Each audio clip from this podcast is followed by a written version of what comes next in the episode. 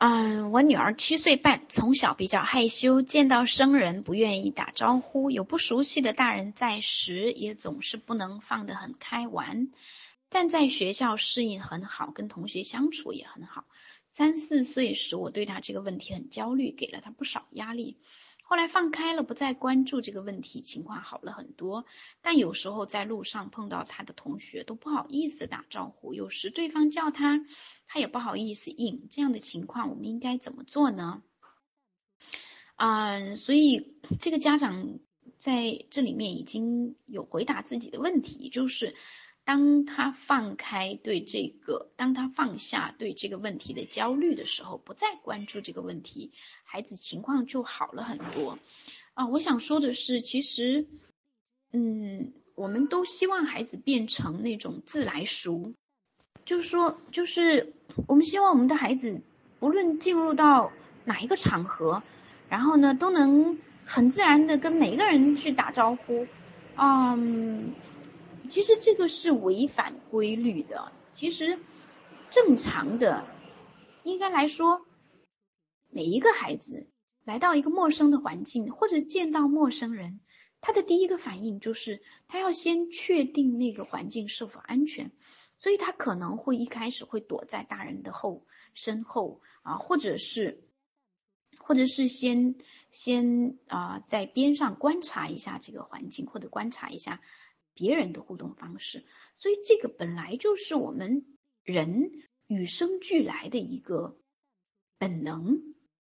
我要需要一些时间来熟悉环境，或者是确认安全。而且呢，每一个孩子都天生就有不同的特质啊，有一些孩子可能真的就是那种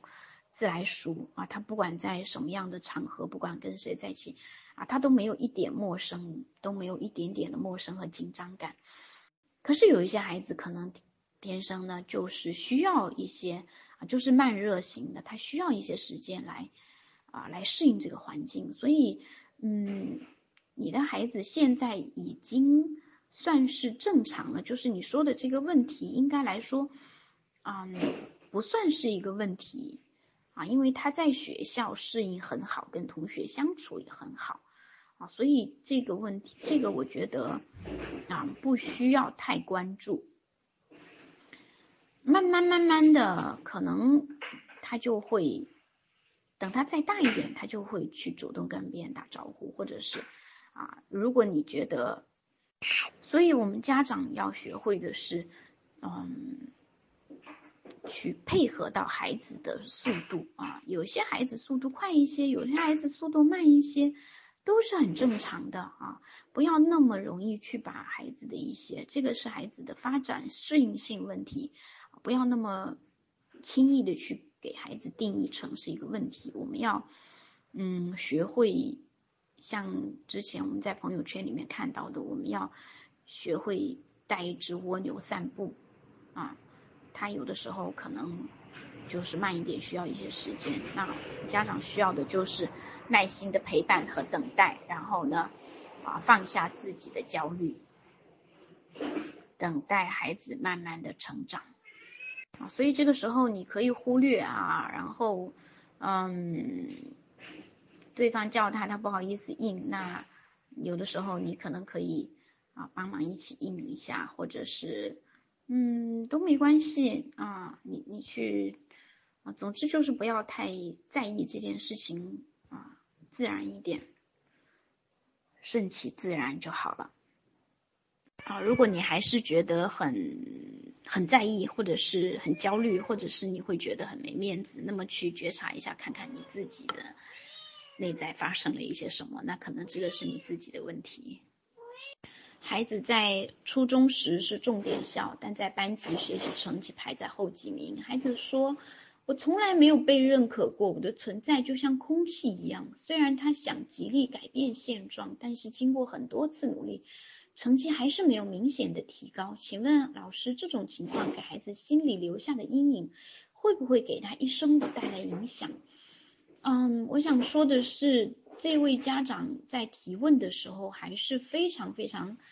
关注孩子的学习成绩啊。不论是你还是孩子，可能都存在一个这样的认知或者这样的信念，就是我学习成绩不好，我就我就比不过别人，我就不如别人。所以看见没有？嗯，孩子学习成绩，其实孩子在重点学校应该不算太差，可是，嗯。即使啊，哪怕孩子学习成绩真的很差，那只能说我们的孩子，我只能说不是每一个孩子都适应中我们的应试教育。那么在这种情况下，我们更应该去发现孩子除了学习之外的更多的优点和特质，帮助他去积累到更多的价值感。就好比说，学习成绩是支撑起孩子自信心的一根非常非常大的柱子，最主要的一颗柱子。因为可能我们的主流认、我们的主流文化或者主流认知就会认为说，孩子学习成绩一好百好，学习成绩不好就一无是处。所以这是最粗的一根柱子。可是如果我的孩子学习成绩不好，那么这根柱子就坍塌了。那他的自信心就真的无从支撑了吗？这个我觉得就是我们教育最大的误区啊！因为学习成绩而毁了孩子的自信，这个绝对是一件捡了芝麻丢了西瓜的事。这个就是我们教育的最大的失败。嗯所以，如果我是孩子的家长，我会告诉孩子说：啊，没有关系啊，学习成绩。我们虽然学习比不过人家，可是妈妈知道你身上有很多很多的优点啊，比如说你特别擅长体育，然后呢，你啊，你你在体育方面特别有天分啊，而且妈妈觉得你是一个啊非常热情、非常非常乐于助人，然后呢，然后非常有毅力等等等等。妈妈知道你是一个非常非常啊，身上有很多优点，很棒的孩子。你在我心目中啊，妈妈妈妈非常欣赏你身上的这些优点。所以，当孩子在学校或者是说在学习成绩上找不到自信的时候，那么家长就应该给到孩子更多的自信啊，去帮助孩子啊。最初的那根柱子如果没有办法撑起来，那我们更需要去帮他找到别的，去帮他找到十个或者二十个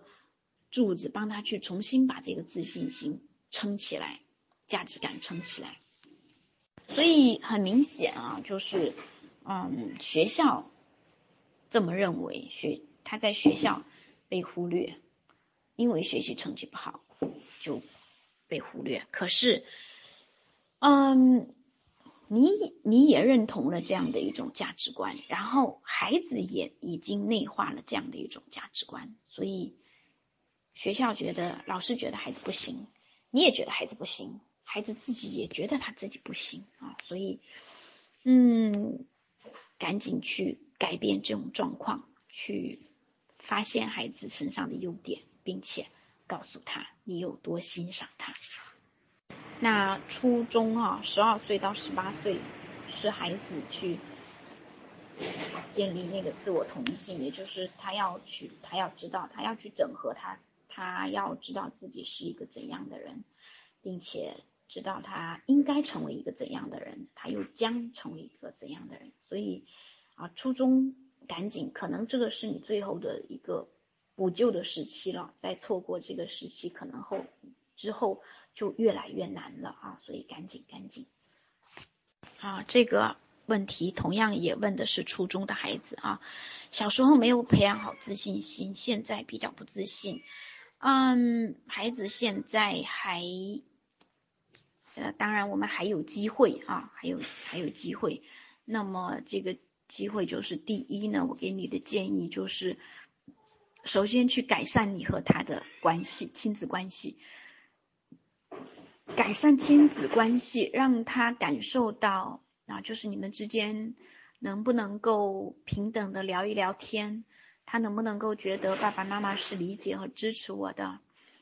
啊？有没有一个很好的交通呃沟通和这个信息交流的管道，去保持一个良好的连接啊。那我不知道你们之前的亲子关系是怎样的。总之呢，去改善亲子关系，让他感受到你对他的爱，感受到你对他的理解和支持啊。因为这个嗯，理解和支持就意味着被被接纳啊。不管他是一个怎样的孩子，你都愿意站在他身边。啊，并且呢，去发现他身上的优点，然后呢，去欣赏他身上的那些优点，放下你之前的对他的挑剔和抱怨。嗯，因为你说孩子以前比较不自信，那我就猜说，是不是以前你对他的啊要求比较严格啊，或者是你对他以前的批评和指责、抱怨比较多呢？对他挑剔比较多呢，所以现在放下所有对孩子的期望和挑剔，然后接纳孩子现在的这个样子，并且学着去接纳孩子身上所有的部分，然后试着用一用我们今天的技巧去赞赏和鼓励到我们的孩子啊。所以，嗯，当你能够去。接纳并且欣赏孩子身上的一些优点，不再挑剔他，那这个可能也是我们，也是你去改善亲子关系的一个非常非常重要的一个方法啊。对，所以改善亲子关系最有效的两个方法啊，一个是从一个就是去去接纳他，并且欣赏他身上的一些优优点啊，并且。告诉他，另外一个就是通过情绪去，通过情绪和同理心去进入到孩子的内心世界。那这个主题我们下一次会来分享。所以我不得不说哈，如果孩子的自信心没有没有培养起来，那大部分的过错其实是在我们家长的，那个这个责任是在我们家长身上。所以，嗯。现在还来得及哈，任何时候都不晚，赶紧嗯去转变我们的一些观念啊！当然要要我们放下那些对孩子的批评和挑剔，真的还是需要我们自己有更多的成长啊！因为我们之所以对孩子有那么多的。挑剔啊！之所以对孩子有无穷无尽的期望啊，之所以永远觉得孩子做的不够好，那是因为我们对于孩子的未来有很多很多的担心和焦虑，而对于而对于孩子未来的担心和焦虑，大部分来自于我们自己啊，因为我们对于我们自己的生活没有更多的把控感，然后。对于我们自己的将来，有对于我们自己的生活有很多焦虑和担心，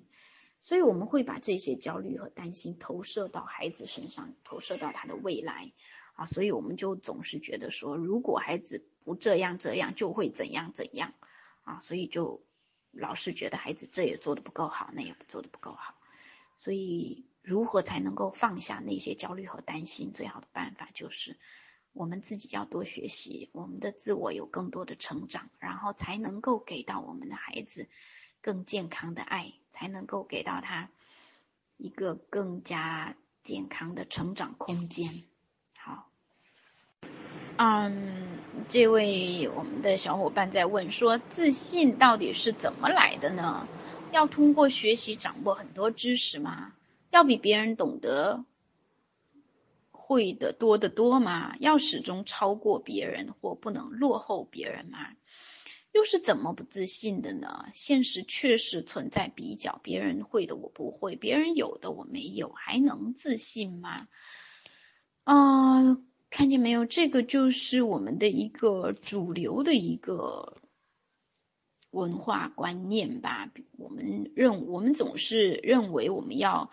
啊，把别人比下去，我们要懂得比别人多，我们不能够，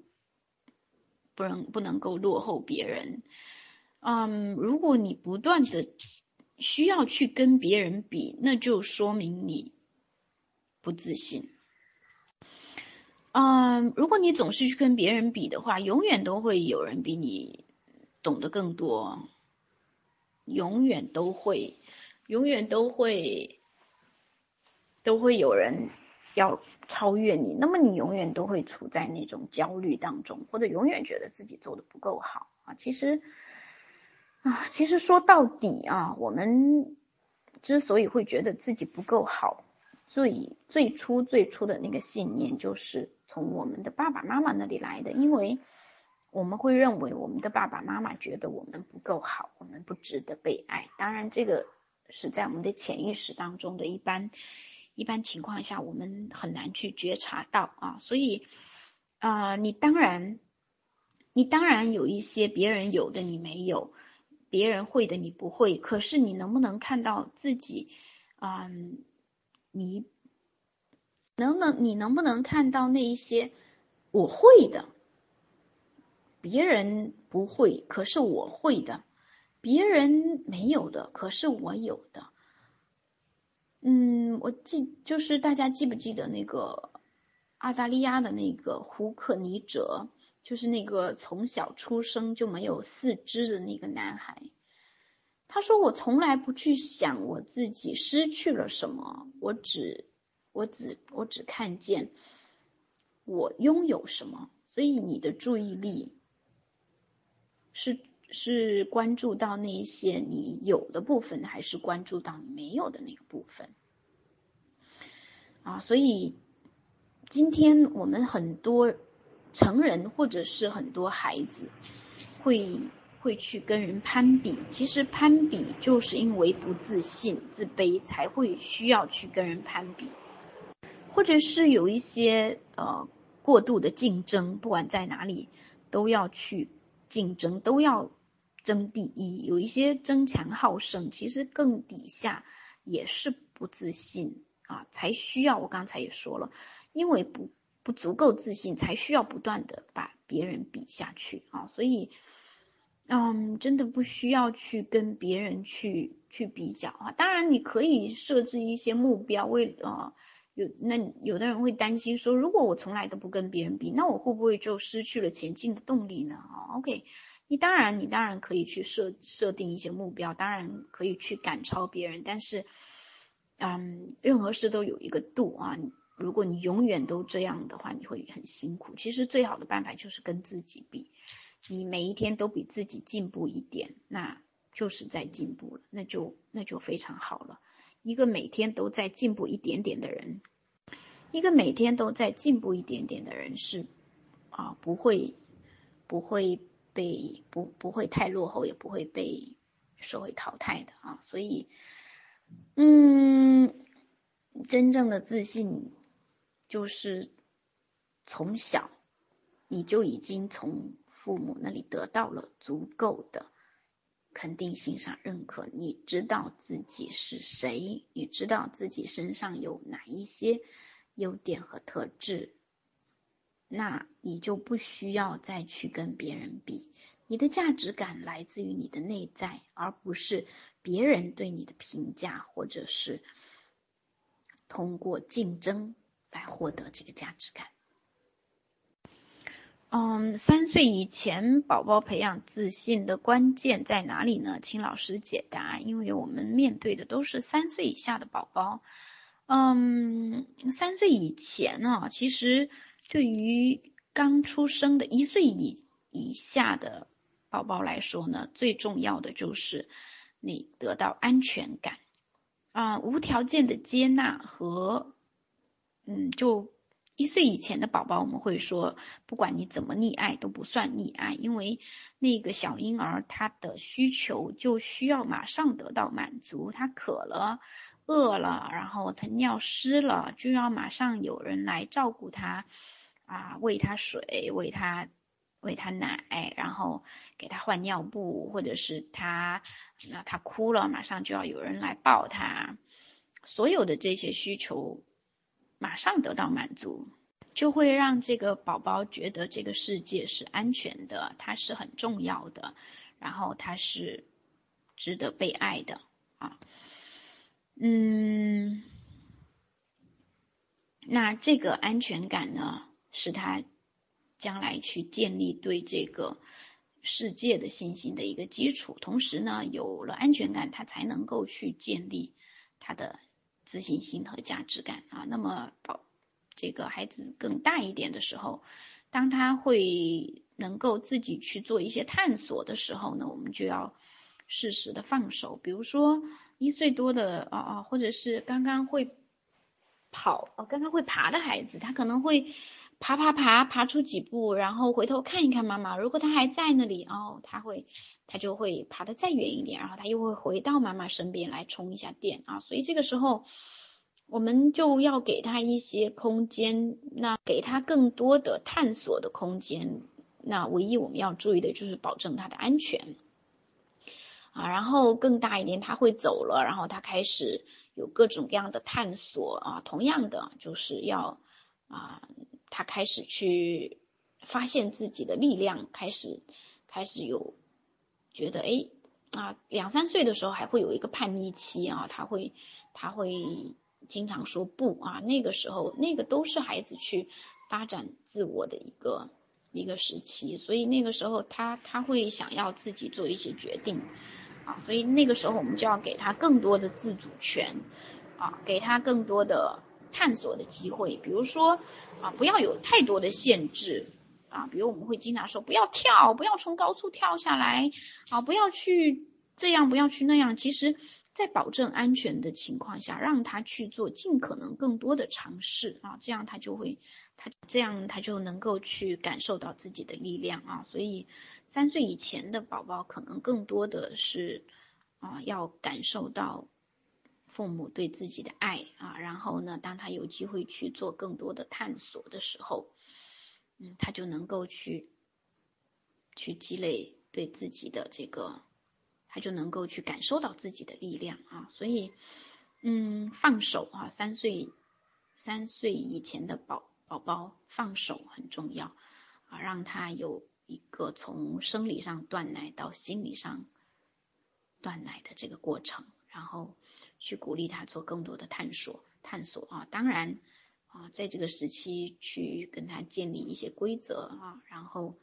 我们刚才一开始说的，让他去做所有他力所能及的事，比如说让他尝试自己吃饭，然后自己穿衣服，